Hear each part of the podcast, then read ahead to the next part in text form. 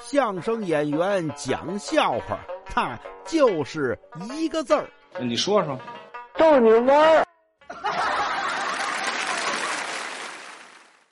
说这天有父子俩人，这爸爸问儿子：“以后你这个有什么理想？”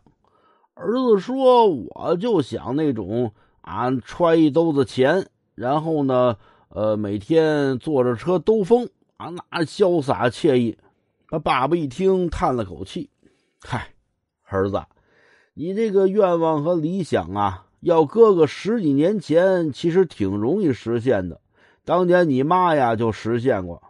啊，哦，我我妈就实现过这个理想，揣一兜子钱，坐着车兜风。”是呀，那那当年我妈是怎么实现的呀？当年呀，当年你妈不是公交车上售票员吗？一天揣一兜子钱，坐着公交车兜风。那现在怎么不能实现了？废话，现在呀，都他妈改刷卡了。哎，对你。